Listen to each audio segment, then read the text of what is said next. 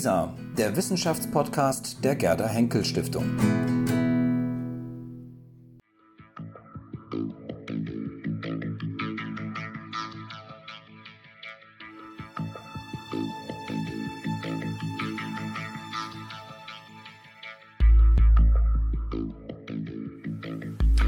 Ja, ich begrüße ganz herzlich Frau Prof. Dr. Eva Schlothäuber bei uns hier im Haus der Gerda Henkel Stiftung. Ähm, sie ist die erste Vorsitzende des Verbands der Historiker und Historikerinnen Deutschlands. 120 Jahre ist der Verband alt. Und ähm, ja, wir haben heute die Gelegenheit, mit Ihnen über dieses Amt zu sprechen, aber auch über Sie als Historikerin. Und damit würde ich auch gerne anfangen. Ähm, Sie sind Medievistin. Ähm, Ihr Vorgänger war Osteuropa-Historiker. Ähm, eine Medievistin ist, glaube ich, erstmal auf den ersten Blick hat man das Gefühl, ja, wo ist der Anschluss an die Gegenwart? Mhm. Wie sehen Sie das? Uh, ja, vielen Dank. Also erstmal, ich freue mich auch sehr, hier zu sein. Und ähm, die Frage ist eigentlich ganz leicht zu beantworten, denn die Gegenwart, so wie sie heute hier in den modernen Industriestaaten äh, sich darstellt, ist natürlich nur eine Seite der Medaille. Aber wenn man auf der Welt in zunehmender Globalisierung rumschaut, dann sieht man, dass viele ähm, äh, Staaten und äh, Staatsgebilde, mit denen wir zu tun haben, eigentlich vormoderne ähm, dass da vormoderne Strukturen äh, verständnisfördernd sind. Also dass äh, die Art und Weise, wie die funktionieren, als ähm, von der politischen Seite, aber auch von der sozialen Seite her, ist oftmals gut zu vergleichen mit unserer vormodernen Geschichte und dem Ringen beispielsweise um Befriedung des öffentlichen Raums, um das Verhältnis der Geschlechter. Mhm. Äh, das äh, sind keine direkten Parallelen, aber es kann einem doch aufzeigen, wie schwierig manche Prozesse äh, sind und wie man Konflikte lösen kann, wie man Konflikte früher gelöst hat unter anderen Umständen. Also ich glaube, dass es sehr viel eigentlich, dass die Mittelaltergeschichte da sehr viel mehr noch zu bieten hat, als wenn man nur auf die eigene Zeit schaut und dann doch das Gefühl hat, Mensch, so sollte es eigentlich sein. Mhm. Was ist Ihr Spezialgebiet, wenn wir von mittelalterlicher Geschichte sprechen? Also erstmal, ich bin Spätmedievistin, das mhm. heißt also, äh, mein Schwerpunkt liegt eigentlich ab der Zeit ab 1200, 1250. Ähm, ich habe zwei große Forschungsgebiete. Eins ist die Ordensgeschichte und die Bildung- und Bibliotheksgeschichte. Das interessiert mich sehr. Äh, und das zweite ist die Geschichte der Kaiser Karls IV., Herrschaftskonzeption des 14. Jahrhunderts, das Verhältnis von politischen Ideen und Umsetzung in einer, auch in einer Krisenzeit. Das 14. Jahrhundert war ja geprägt durch die große Pest, durch Hungersnöte. Mhm. Ähm, und es ist einfach eine, eine spannende und schöne Geschichte im 14. Jahrhundert. Mhm. Ähm, die Ordens, bei der Ordensgeschichte habe ich mich spezialisiert auf, auf ähm, einerseits äh, ja, auf Männerklöster wie die Franziskaner mit ihren Bibliotheken, aber vor allen Dingen auch auf die Frauenklöster. Das ist eigentlich durch Zufall gekommen und zwar hat mir mein damaliger Doktorvater Hartmut Hoffmann eine kleine Handschrift gezeigt, ähm, deren Inhalt noch niemand kannte, alles auf Rasur. Das heißt also, eine Nonne hat, auf, hat den ursprünglichen Text ausradiert und hat dann einen neuen Text draufgeschrieben. Und das entpuppte sich als ihr Tagebuch tatsächlich, auf Latein geschrieben. Mhm. Ähm, und es hat mich einige Jahre oder wirklich lange Zeit ge, äh, ge, gefordert, um es auch lesen zu können. Aber dann konnte ich über etwa 27 Jahre ihr Leben anhand dieses sehr klein geschriebenen, eben auch so geschriebenen äh, Tagebuchs verfolgen. Mhm. Und dieser Binnenblick auf eine Frauengemeinschaft, der war doch sehr, sehr ähm, erhellend und aufschlussreich für die gesamte Forschung, ähm, denn solche Quellen sind sehr rar.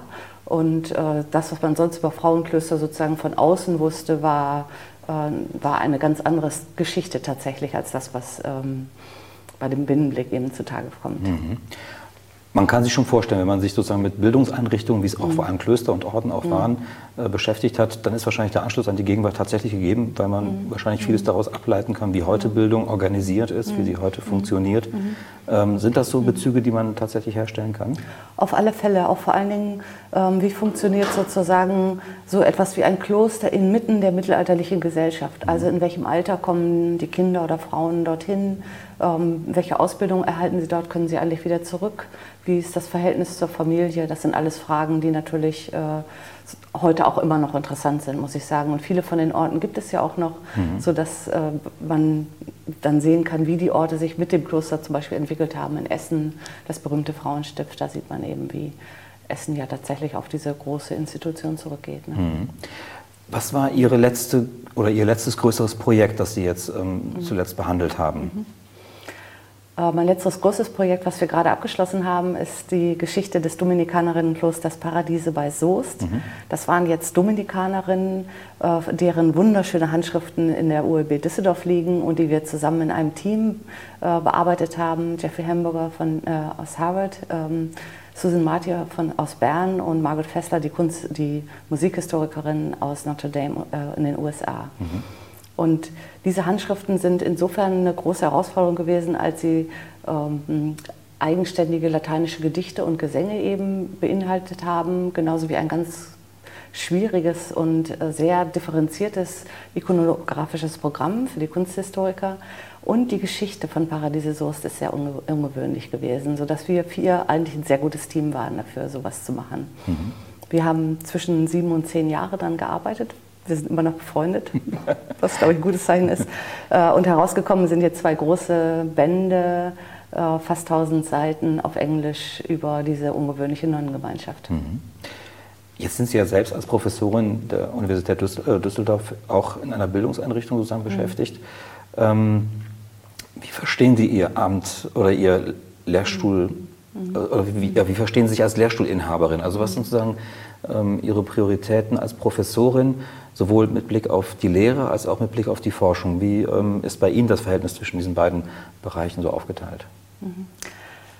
Also Lehre und Forschung gehören für mich persönlich ganz eng zusammen. Und ähm, mir macht die Lehre auch großen Spaß. Vor allen Dingen interessiert mich sozusagen, was die, von, von welcher Ausgangsposition die Studierenden ausgehen. Also was ist eigentlich ihr Hintergrund, ihr Blick auf die Welt und was kann die mittelalterliche Geschichte dazu beitragen, diesen äh, diesem Blick sozusagen eine Reflexionsebene hinzuzufügen. Man muss sich ja vorstellen, dass man in die, heutzutage in die Welt reingeboren wird, hat man natürlich das Gefühl, so muss es sein. Also so wie es jetzt ist, ähm, ist es vielleicht ganz in Ordnung, man kann dies oder jenes verbessern oder so, aber man hat das Gefühl, so muss es sein. Und ähm, wenn man diesen Blick in diese historische Tiefe hat, dann kann man sehen, um wie viel, äh, wie viel man darum ringen musste, dass bestimmte Dinge, wie zum Beispiel Bildungsinstitutionen, überhaupt in einer Gesellschaft Platz gefunden haben und äh, bis heute funktionieren. Und dieses Ringen um, um historische Prozesse, das, ich, das macht mir Freude, ihnen beizubringen, weil ich dann den Eindruck habe, dass sie, auch das, dass sie auch wissen, dass man, wenn man die erhalten möchte, was dafür tun muss. Aber wenn man die Welt verändern möchte, das, oder wenn man sie ja, verändern und, oder neu formen möchte, ähm, dass das immer eine Option für jede Generation ist. Mhm. Äh, und dieses sozusagen Wachsen von Strukturen im Negativen wie im Positiven, das meine ich, das ist sehr gut zu wissen für die, für die nächste Generation. Mhm. Also.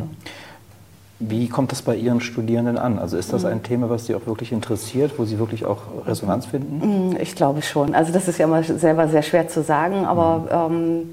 ähm, wir diskutieren zum Beispiel auch in den Vorlesungen und äh, da kommen viele interessante Aspekte einfach dadurch zu, zustande, dass sie besondere Fragen haben, auf die ich gar nicht kommen würde. Mhm. Und ehrlich gesagt sind es diese Fragen, die mich auch weiterbringen. Also Fragen, die sozusagen man vielleicht gar nicht stellen würde, wenn man schon tiefer in der Materie drin ist. Mhm.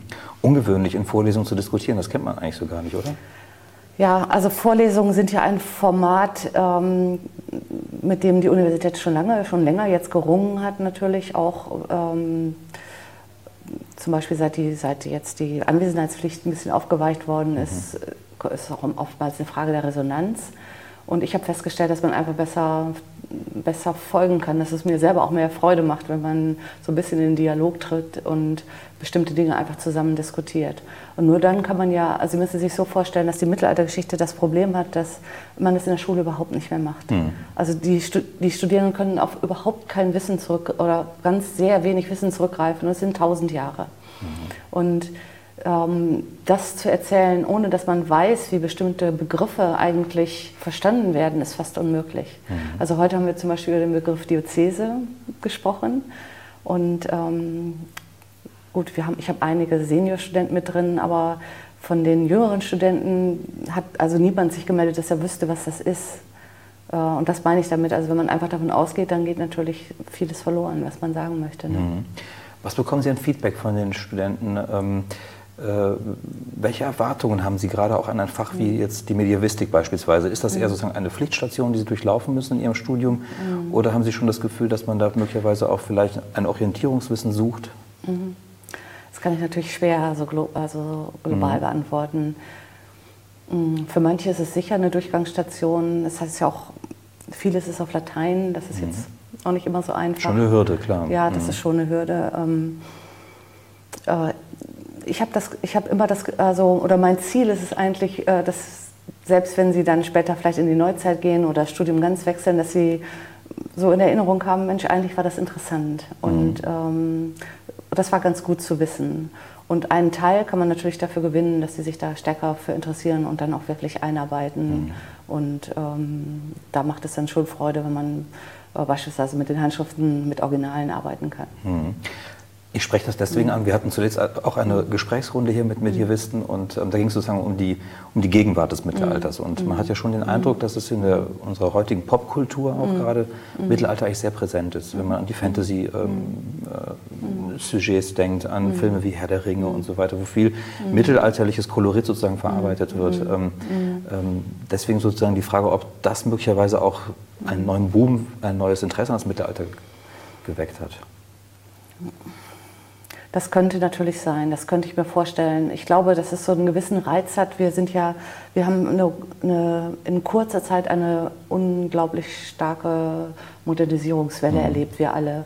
Und das muss die Gesellschaft natürlich auch erstmal verarbeiten. Und das ist, glaube ich, ganz ähm, äh, naheliegend, dass man dann mal schaut, was war eigentlich vorher, wie hat sich vorher, wie haben sich vorher die, die Dinge entwickelt ähm, und dass man auch diese sozusagen diese Räume bewahren möchte, die früher zum Beispiel Märchen äh, mhm. ausgefüllt haben mhm. und da ist vielleicht so ein Konnex zu den Fantasy-Geschichten und da besteht so ein gewisses Interesse. Mhm. Ich glaube aber eigentlich, die Mittelaltergeschichte darauf verkürzen zu wollen, ist ein bisschen zu wenig. Also ich glaube, sie kann uns noch viel mehr sagen. Mhm. Zum Beispiel? Zum Beispiel, dass ähm, die Leute keinesfalls naiv waren, sondern dass sie unter ihren Bedingungen genauso schlau waren, genauso ähm, differenzierte Lösungen gefunden haben unter ihren Bedingungen, wie wir das heute tun. Das ist ja interessant, weil man ja tatsächlich, ich meine, das ist ein sehr altes Bild, aber das finstere Mittelalter, von dem man spricht, in dem die Menschen sozusagen unwissend waren und äh, äh, bewusst auch sozusagen vernebelt wurden oder wie auch immer. Ähm, aber das ist, glaube ich, auch schon eine sehr alte Vorstellung, ja. glaube ich. Das ist in jedem Fall überholt. Also ähm, auch die Gesellschaft war natürlich sehr vielgestaltig, das ist vollkommen klar, aber man muss sich fragen, was ist eigentlich Wissen? Ne? Mhm. Also beispielsweise äh, die gesamte die Hauswirtschaft ohne Kühltruhe und ohne alle moderne Geräte ist natürlich ein sehr großes Wissen, ne? Mhm. worüber dieses Mittelalter in ganz besonderer Weise verfügt hat. Aber auch die Klöster haben ein ganz besonderes Wissen sozusagen ähm, entwickelt. Denn mit so vielen Leuten, beispielsweise bei den Frauen in Klausur, zusammenleben zu können, erfordert sehr viel. Mhm. Auch an intellektueller Kraft, um das zu bewältigen, aber natürlich auch an sozialem Wissen. Äh, und dieses Wissen haben sie über Generationen eben für sich nutzbar machen können und ausgebildet. Und das ist auch der Grund dafür, dass äh, viele von diesen geistigen Institutionen 700, 800, 1000 Jahre alt äh, mhm. gut funktioniert haben. Eine große Leistung, finde ich. Ihre Einrichtung ist eine Erfindung des und Mittelalters. Meine Einrichtung ist auch eine Erfindung des Mittelalters. Und ich muss sagen, die war ja auch jetzt in der Longue Durée erfolgreich. Ne? Mhm. Und diese Grundidee natürlich der Gemeinschaft der Lehrenden und der Lernenden, das ist was sehr Charmantes. Mhm. Nun ist es ja so, dass wir uns ja sozusagen, also jetzt nicht wir beide persönlich, aber mhm. sozusagen als mhm. Stiftung und, mhm. und Sie ähm, als Professorin ja bereits kennen. Ähm, die Gerda Henkel Stiftung äh, ist auch an, bei einem Ihrer Projekte mit dabei. Was für ein Projekt genau ist das? Äh, dieses Projekt ist praktisch ein Anschlussprojekt zu diesem Tagebuchprojekt inhaltlich in gewisser Hinsicht. Denn das Projekt ähm, äh, bereitet die Edition von knapp 1800 äh, Briefen vor, mhm die die Nonnen aus dem Benediktinerinnenkloster Lüne an andere Konvente, an die Patrizier der Stadt Lüneburg, an äh, Kleriker, hochrangige und niederrangige, an ihre Freunde und Verwandte geschrieben haben. Mhm. Diese Briefe sind in Latein, in Niederdeutsch und Latein oder auch in Niederdeutsch und deswegen erarbeiten wir sie auch in einem Team, also mit Henrike Lernemann aus Oxford äh, und mir als Projektleitung. Und die geben einen ganz äh, wunderbaren, sehr lebendigen Eindruck in die Lebenswelt der Nonnen, in ihre Sichtweisen, aber auch in ihre großartigen Fähigkeiten, äh, Briefe zu schreiben, Trostbriefe zu schreiben, aber auch ähm, äh, zu raten, ihren Verwandten zu raten. und überhaupt in diese ganze Schriftkultur, die das Kommunikationsmedium natürlich für Nonnen waren, die in Klausur lebten. Ist das ein Quellenbestand, der völlig neu aufgetaucht ist? Oder? Der Quellenbestand ist äh, nicht in dem Sinne neu aufgetaucht, aber ähm, die Benediktinerinnen von Lüne sind eine alte Gründung aus dem 12. Jahrhundert und wurden im 15, 16. Jahrhundert dann zu, einer protestantischen, zu einem protestantischen Damenstift. Mhm. Und das gibt es noch. Mhm. Und deswegen hat die Äbtissin ihr mittelalterliches Erbe bis vor 20 Jahren in einer Truhe gehabt. Und diese Truhe stand vor ihrer Äbtissin-Wohnung. Mhm. Und ähm, man sagt nichts Falsches, wenn man sagt, man kam einfach nicht dran. also man kannte das nicht. Ähm, als dann diese Konstruktion aufgelöst wurde und ein Klosterarchivar für all diese Lüneburger Klöster eingesetzt wurde, ähm, hat man dann diese Quellen sozusagen etwas bekannter gemacht. Mhm. Und ich habe auch im Rahmen meiner Arbeiten die schon vorher gesehen gehabt.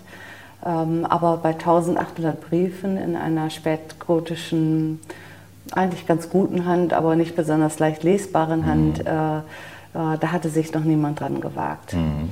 Und dann haben wir mal so Stichproben gemacht, geschaut, wie viele das sind und reingelesen und haben eben festgestellt, dass da wirklich eine ähm, sehr interessante, aber vor allen Dingen auch literarisch hochstehende ähm, Briefwelt vor sich vor uns entfaltet. Mhm. Und haben eben hier den Antrag gestellt. Ja, Briefwelt das eine, Mhm. Offenbart wahrscheinlich auch eine bestimmte Welt des Mittelalters auch. Also Auf alle Fälle, ja, genau. Also wie genau. Leute, ich weiß nicht, mhm. wer das jetzt alles genau geschrieben hat, aber mhm. mhm. ähm, möglicherweise werden daraus auch Rückschlüsse möglich ähm, mhm. die, auf die Lebenswelt des Mittelalters insgesamt. Unbedingt, also und zwar aus vielfältiger Perspektive. Kleriker schreiben zurück, wie mhm. gesagt, die Salzherren schreiben zurück, die Mönche von St. Michael, die Verwandten und es ist eben so ein ganzes kommunikatives Netz, wo man eben die äh, Geschichte und Sichtweisen aus, viel, aus der Sicht vieler Personen äh, mhm. ähm, sich, sich anschauen und, und erforschen kann.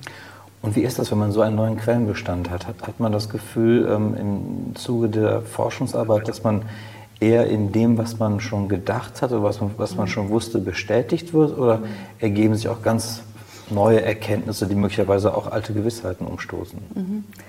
Also eine Gewissheit wird schon einmal dadurch umgestoßen, dass die Frauen Dateien geschrieben haben. Mhm. Ähm, also die Briefsammlung beginnt so 1460 und man hat eigentlich immer gedacht, sie äh, könnten das gar nicht mehr und sie würden dann Deutsch schreiben und in Deutsch kommunizieren. Aber sie konnten sehr wohl und zwar äh, sich sehr, sie wussten sich sehr gut in Latein auszudrücken und äh, konnten eben Empfänger ähm, orientiert, also an die verschiedenen Leute in der, in der jeweils angemessenen Sprache schreiben. Mhm. Das ist schon mal eine Gewissheit, äh, die, also, die dadurch umgestoßen worden ist. Und eine andere, äh, was anderes ist, dass sie ganz, einen ganz souveränen Zugriff auch auf die Literatur, die Klerik, also die geistige Literatur des Mittelalters hatten. Mhm. Mhm. Was ist ähm, die Dauer des Projektes? Wie ist die angelegt? Mhm. Wir dienen jetzt erstmal in einem drei, also in drei Jahren das erste Briefbuch, also insgesamt drei, mhm. äh, und, ähm, und äh, machen daraus eine digitale Edition. Und wenn wir das in der Zeit gut schaffen, dann würden wir beantragen, die nächsten beiden auch noch zu edieren, mhm. sodass man das ganze Korpus dann vor sich hätte. Nun haben Sie ja ähm, neben Ihrem Lehrstuhl und Ihrer Tätigkeit als Professorin ein weiteres Amt ähm, angenommen. Das ist das Amt der Vorsitzenden des ähm, Verbands der Historikerinnen, der Historiker und Historikerinnen Deutschlands, so rum. Ähm, komisch, man sagt das wirklich andersrum, oder? Also ich, ja, das ist unsere immer Schulung, wieder. ja. Sie sind ja auch die erste Frau, die das Amt jetzt nach 120 Jahren bekleidet, Verbandsgeschichte. Was haben Sie sich für die Amtszeit so vorgenommen? Was sind so. Punkte, die Sie gerne anpacken möchten. Ein wichtiger Punkt ist äh, für mich nochmal, dass wir sozusagen als Fach darüber nachdenken, ähm, wie sieht eigentlich die wissenschaftliche Ausbildung der Historikerinnen und Historiker heute und in Zukunft, wie soll die eigentlich aussehen? Mhm. Ähm, und da hatte ich schon vorher mit Frank Bösch eine Initiative gestartet, dass man die sogenannten Grundwissenschaften wieder stärker im Studium verankert. Das heißt also die Fähigkeit, die Originalquellen zu lesen und kritisch einordnen zu können. Mhm. Das ist natürlich zentral, denn wenn wir die Fähigkeit verlieren, zum Beispiel weil wir die Lehrstühle der Hilfswissenschaften oder Grundwissenschaften verlieren, dann können wir unsere eigenen Quellen nicht mehr lesen. Insofern ist das für mich ein ganz ähm, wichtiger und wirklich zentraler Punkt, dass das wieder einen festen Platz im Studium bekommt, damit die Historiker der nächsten Generation das eben äh, in der Weise machen können, wie die früheren Generationen das auch mal gelernt haben. Ich erinnere mich, wir mussten immer ähm, zur ZP, also zur Zwischenprüfung, Hassler von Brandt immer genau, auswendig lernen. Also genau, also genau, Nachzeuge des Historikers genau, oder sowas genau. hieß das, genau. glaube ich.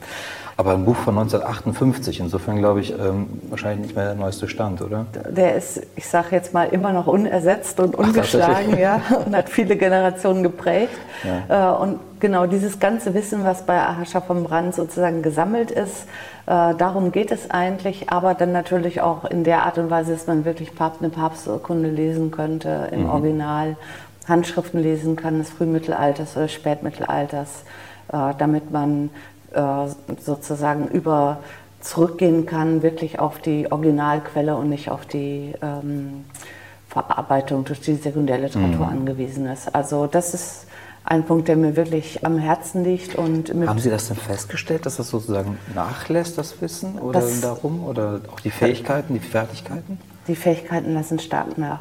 Also das liegt auch an Bachelor und Master, mhm. wo die Studiengänge ähm, sozusagen verschlankt worden sind und wo man das Gefühl hatte, man möchte gerne den Studierenden das Grundwissen beibringen in irgendeiner Art und Weise. Aber nach einiger Zeit, und das selbe Phänomen hatte man im Mittelalter übrigens auch schon mal, mhm. äh, wenn man sozusagen vorgefertigtes Wissen lernt, ist das ermüdend. Mhm. Das ist eigentlich kein wissenschaftlicher Impetus.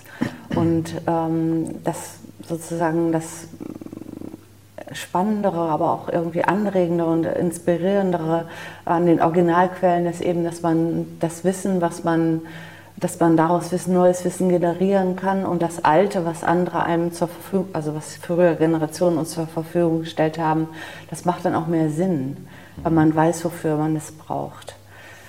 Ähm, und Frank, und Frank Bösch und ich haben das dann verbunden mit, äh, mit der Medienkritik, die ein neuer Aspekt ist, der aber nicht weniger wichtig ist. Auch äh, visuelle Medien oder auch audiovisuelle Medien sind nicht selbsterklärend, selbst wenn sie uns heute intuitiv sehr nah erscheinen. Und die Fähigkeit, die eigentlich kritisch zu beleuchten, aus, ähm, einzuordnen und auszuwerten, die wird in einem, im, äh, Geschichts, in einem Geschichtsstudium auch nicht wirklich gelehrt. Mhm. Und beides sind wir der Meinung, ist eigentlich notwendig, um ein wissenschaftliches Studium für die Zukunft äh, so, ja, in einer Weise zu fundieren, dass wir wirklich was beitragen können zur mhm. Gesellschaft. Weil der Begriff der Medienkritik so ähm, allgegenwärtig derzeit ist, ähm, können Sie den so ein bisschen auf das, was Sie vorhaben, eng führen? Also worum, was verstehen Sie genau unter Medienkritik? Also ich verstehe darunter, dass äh, äh, wenn man audiovisuelle Quellen oder visuelle Quellen als Quelle für seine historische Arbeit, für die Zeitgeschichte heranzieht, mhm. dass man sie dann, dass man sie nicht naiv benutzt, sondern tatsächlich in der, in der Kritik, wie ist es, wie ist es zustande gekommen, mhm. ähm, welche Institution steht vielleicht dahinter, wie muss man das kritisch einordnen, um nicht äh, ähm, dem, der Intention der Macher auf den Leim zu gehen.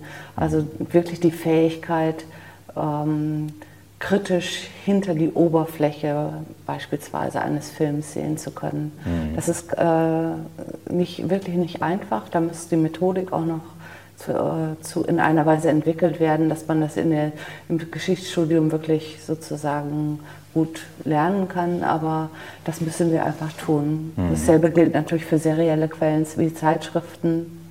Ähm, das ist eine Herausforderung einfach, der wir uns stellen müssen. Ne? Oder Internetquellen. Hm, eben kann man sich Twitter vorstellen. zum Beispiel, ja, wenn, man das, das mal, ja, genau. wenn man das mal analysieren soll, hm. wie soll man das tun? Ne? Ja. Und das müssen wir selber reflektieren und dann eben aber auch ähm, im Studium irgendwie anbieten. Hm. Das kann man sich natürlich jetzt angesichts der digitalen Möglichkeiten an Quellen, die zur Verfügung stehen, natürlich sehr gut vorstellen. Und ähm, da fragt man sich tatsächlich, also wie soll man mit solchen mit solchen mhm. Quellenkorpora, die ja da mhm. entstehen, ähm, mhm. uferlos, unendlich, ähm, wie soll man damit halt als Historiker umgehen? Also, genau. Und wie kann man auch verifizieren, wenn es beispielsweise Fälschungen sind oder wenn irgendwie daran rumgedreht wurde? Mhm. Ne? Auch das ist ja ein wichtiger Aspekt. Also aus dieser Frage der Fälschung, was ist eine Fälschung und was nicht, ist ja mal die ganze Quellenkritik des Mittelalters entstanden. Mhm. Da kann die Neuzeit noch was von lernen wo wir beim Postfaktisch fast wären, aber das sparen wir uns, glaube ich, lieber. Mhm. Ähm, wenn man über solche Medien spricht, muss man natürlich auch darüber sprechen, wie archiviert man das eigentlich in Zukunft? Ist das auch ein Thema, was sozusagen ähm, in diesem ganzen Konzept von Medienkritik auch mit drin steckt?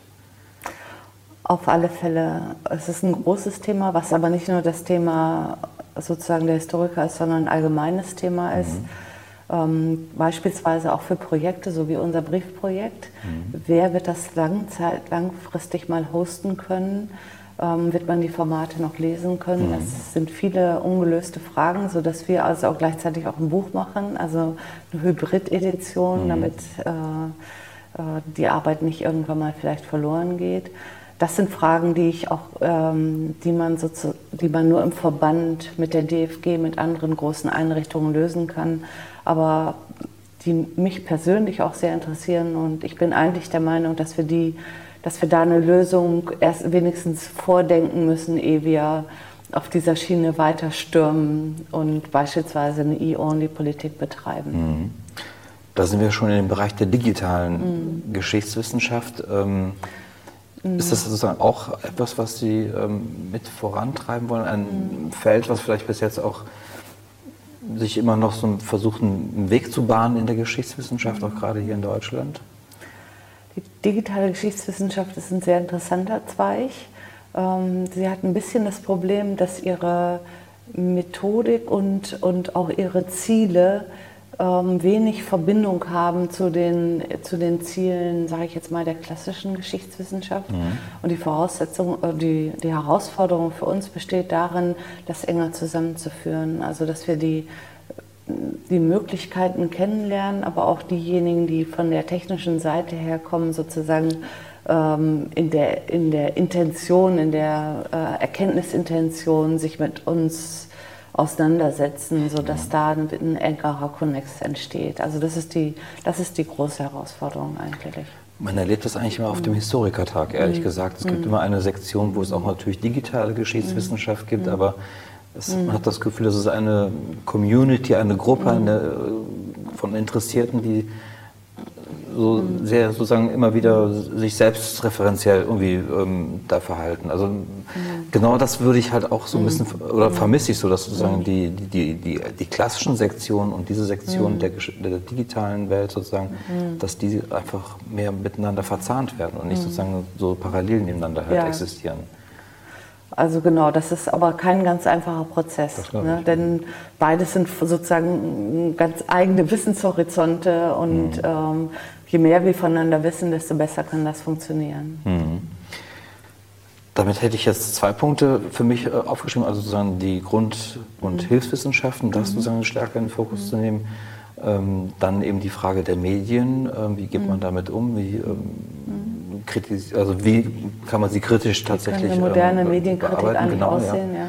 Und dann eben jetzt der Punkt der digitalen Geschichtswissenschaft. Haben wir noch irgendeinen Punkt, Ich habe eigentlich noch einen weiteren Punkt, der auch durch die Lehre einem immer deutlicher wird und als Problem auch immer deutlicher wird. Wir haben ja in den letzten Jahren eine, eine Förderung der Spitzenforschung ähm, erhalten und die Spitzenforschung hat eine große Dynamik entwickelt in der Exzellenzinitiative, mhm. die ja auch noch läuft. Ähm, das hat dazu geführt, dass die deutsche Forschung wahrscheinlich äh, international wirklich besser sichtbar ist und hatte also auch durchaus, ähm, ja, hat anregend gewirkt, sage ich jetzt mal, auch für die Geisteswissenschaften. Aber ähm, es hat natürlich wie alles auch eine andere, eine zweite Seite und ein bisschen ist aus dem Blick äh, verloren gegangen, wie die, eigentlich die Situation der Studenten sich zu dieser Spitzenforschung verhält. Mhm. Und das ähm, der Unterschied, also, äh, also die Voraussetzungen, die die Studenten mitbringen, wenn sie an die Universität kommen und die Forschung, die an den Universitäten gemacht wird, da ist einfach eine, eine riesige Lücke dazwischen. Mhm. Und das macht mir ein bisschen Sorge, muss ich sagen, denn nicht nur, dass es die Generation von morgen ist, die natürlich, die wir da ausbilden wollen und die natürlich auch anschließen sollen, sondern es macht mir auch eine Sorge, es macht mir auch eine gewisse Sorge im Hinblick auf etwas, was die Zeit endlich ganz gut ausgedrückt hat in der letzten, in der letzten Ausgabe. Da hat, ist in einem Artikel die Frage gestellt worden, wie kann eigentlich Bildung aussehen, die nicht spaltet? Und das ist eine Frage, die mich auch, die mich sehr beschäftigt, äh, weswegen ich auch gerne wissen möchte, sozusagen, was eigentlich die jungen Leute interessiert, wenn sie sich entscheiden, Geschichte zu studieren oder aus irgendwelchen Gründen, anderen Gründen einfach Geschichte studieren. Mm. Und ich würde mich dem gerne auch als Verband zuwenden, denn ich glaube, wenn wir nicht die, ähm, die Voraussetzungen für das Studium nicht, nicht besser in den Blick nehmen und, und die Leute da gut abholen können, wo sie eigentlich sind, dann tun wir uns auf Dauer keinen Gefallen. Und mhm. das äh, tendiert dann ja immer zu so einer Elfenbeinwissenschaft. Und ich persönlich habe da, also das ist eine Falle, aus der man nicht wieder rauskommt. Wenn Sie von Voraussetzungen sprechen, die man, mhm. die man verbessern müsste, welche Voraussetzungen meinen Sie da konkret? Geht das ähm, ähm, jetzt nur sozusagen in dem Ablauf eines Studiums, in der Organisation eines Studiums oder geht es sozusagen auch in die, in die Bereiche, ähm, welche Möglichkeiten Studenten von zu Hause aus möglicherweise haben? Also das ist natürlich eine sehr vielschichtige Frage und auch ein vielschichtiges äh, äh, Problem. Also es geht einmal auf den Schulunterricht, wo der Geschichtsunterricht ja ganz stark mhm. zusammengekürzt worden ist. Und auch der Geschichtsunterricht hat mit, dieser großen, mit dem großen Fokus auf die Kompetenzen natürlich auch ein ganz anderes, äh, einen ganz anderen Zuschnitt gewonnen. Also der Geschichtsunterricht selber, äh, also die Geschichtslehrer und, das, und, die, und die Geschichtswissenschaft, die sollten da enger oder können wieder enger zusammenarbeiten. Und das haben wir vom Verband ja auch thematisiert durch. Mhm äh, ein Referendum, was, der, was äh, Martin Schulze-Wessel noch auf den Weg gebracht hat. Und ich glaube, das ist ein ganz wichtiger Punkt, dem wir uns auch weiterhin zuwenden müssen. Mhm. Ähm, ein zweites äh, echtes Problem ist die Sprache. Mhm. Also die, ähm, die Sprache in jeder Hinsicht, einmal die Fremdsprachen in, äh, in manchen Fällen, aber auch das Deutsche, mhm. die Aufnahmefähigkeit von Texten, äh, beispielsweise ist etwas, was wir an der Universität wirklich fördern müssen, damit äh, die wissenschaftlichen Texte auch aufgenommen werden können. Mhm. Und ich selber finde, dass das Studium auch, auch nicht unbedingt dadurch gewonnen hat, äh, durch diese BA und MA-Umstellung. Natürlich ist das auch graduell, es hat auch Positives gegeben, aber ich finde, man, man müsste es wieder mehr man müsste versuchen, es wieder mehr in diese Richtung äh, zu formen, dass das Geschichtsinteresse, dass das Interesse an den Dingen, das Interesse dahinter, des Hinterfragens, dass das gefördert wird. Mhm. Das heißt also, sozusagen, die Universität nicht nur eine Ausbildungsstätte, sondern sozusagen für einen Beruf später, sondern auch eine Bildungsstätte für sozusagen als Menschwerdung. Ja, das könnte man so sagen. Also die Fähigkeit zur Reflexion ist ja eine, eine mhm. wichtige und, und, große Fähigkeit. Und wenn wir nochmal zurückkommen auf die Bildung, die nicht spaltet, dann muss es natürlich eine Bildung sein, die nicht nur für sehr wenige ist, mhm. ähm, wo es dann Sinn macht, also für sehr wenige nur Sinn macht, sondern eine Bildung, die das Verständnis von Gesellschaft fördert, von politischen Prozessen, von der Funktion von Kultur, von, von, vom Verhalten des Einzelnen, also die sozusagen die, die Möglichkeit der Reflexion in der Weise fördert, dass man sich selbst und die Gesellschaft besser versteht. Mhm. Das klingt so ein bisschen ähm, auch an, nach einem Anspruch an die Geschichtswissenschaft als Orientierungs- und auch möglicherweise mhm. Welterklärungswissenschaft. Ja, also das können wir für die Medievistik jedenfalls nicht, nicht äh, mhm. ähm, für uns. Also das sage ich jetzt mal jetzt einfach so dazu. Welterklärung, das ist nicht mal, also das finde ich eine mhm. schwierige Sache. Ähm, aber Orientierungswissenschaft äh, würde ich schon sagen, dass mhm. die Geschichte das sein kann. also ich persönlich sehe es so, dass die ähm, dass die Geschichte wie ein Dialogpartner ist. Also wenn Sie jetzt beispielsweise ähm, einen Autor des 12. Jahrhunderts haben und Sie wollen ihn verstehen, dann müssen Sie ihn als Autoren ernst nehmen, sein Umfeld, die Art und Weise, wie er redet. Und dabei erwerben Sie Kompetenzen sozusagen, Sie werden dialogfähig. Mhm.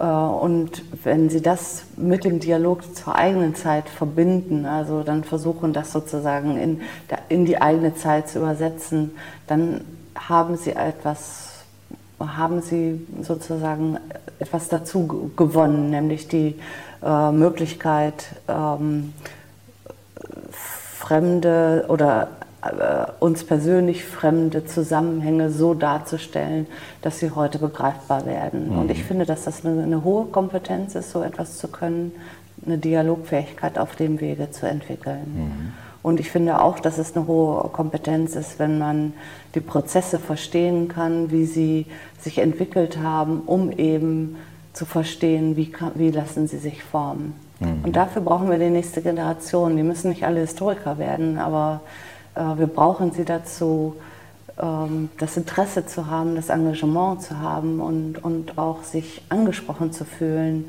diese Aufgabe anzunehmen. Mhm. Begriffe wie Orientierungswissenschaft oder auch Dialogfähigkeit ähm, mhm. ruft sozusagen nach einem Publikum, also nach Öffentlichkeit. Mhm. Ähm, der Verband war jetzt in den letzten Jahren mhm. relativ öffentlich auch, also mhm. hat sich mhm. mit vielen Veranstaltungen, glaube ich, auch an die Öffentlichkeit gewandt, Podiumsdiskussionen wurden organisiert. Ähm, ähm, der, ihr Vorgänger war auch oft sozusagen auch ähm, in den Feuilletons zu lesen. Mhm. Ähm, ist das etwas, was Ihnen auch am Herzen liegt, sozusagen den Verband auch öffentlich sichtbarer zu machen? Also es hängt natürlich von den Fragen ab. Die, aber die Fragen, die uns angehen, ja, finde mhm. ich schon. Also zu diesen Fragen, die uns angehen, sollten wir auf alle Fälle Stellung nehmen und uns zu verhalten, eben eine Stimme sein. Sind, abgesehen vom Historikertag, wo der Verband ja sowieso sehr, ähm, sichtbar ist, ähm, mhm. oder wird, ähm, gibt es irgendwelche Veranstaltungen, die geplant sind ähm, für die nächste Zeit? Ja, wir machen im, äh, jetzt noch im Februar äh, zusammen mit den Politologen und den Soziologen eine ähm, ähm, einen Workshop mit der Schader Stiftung zum Nachwuchs und zum akademischen Mittelbau. Also wie ist die Situation des akademischen Mittelbaus, wie sind die, die Zukunftschancen, die Universitäten haben sich ja stark äh, verändert und ihre Situation ist zum Teil prekär. Äh, das ist etwas, was wir auf alle Fälle, äh, das hat Martin Schulze-Wessel schon in Angriff genommen und mhm. was wir wirklich verfolgen müssen. Ich sehe eine große Schnittmenge auch zwischen sozusagen der Gerda Henkel Stiftung und ähm, äh, ihrer Agenda sozusagen, die Sie sich vorgenommen haben. Es geht stark um den Nachwuchs, der wirklich im Mittelpunkt auch mit äh, gerät. Ähm, das haben wir gemeinsam. Wir fördern auch ganz stark ähm, wissenschaftlichen Nachwuchs. Ähm, ja, ich wünsche Ihnen einfach äh, für Ihre Amtszeit eine gute und glückliche Hand mhm. und vor allem weiterhin alles Gute auch in Ihrem Amt als Professorin hier in Düsseldorf. Vielen Dank, dass Sie hier waren. Danke. Dankeschön.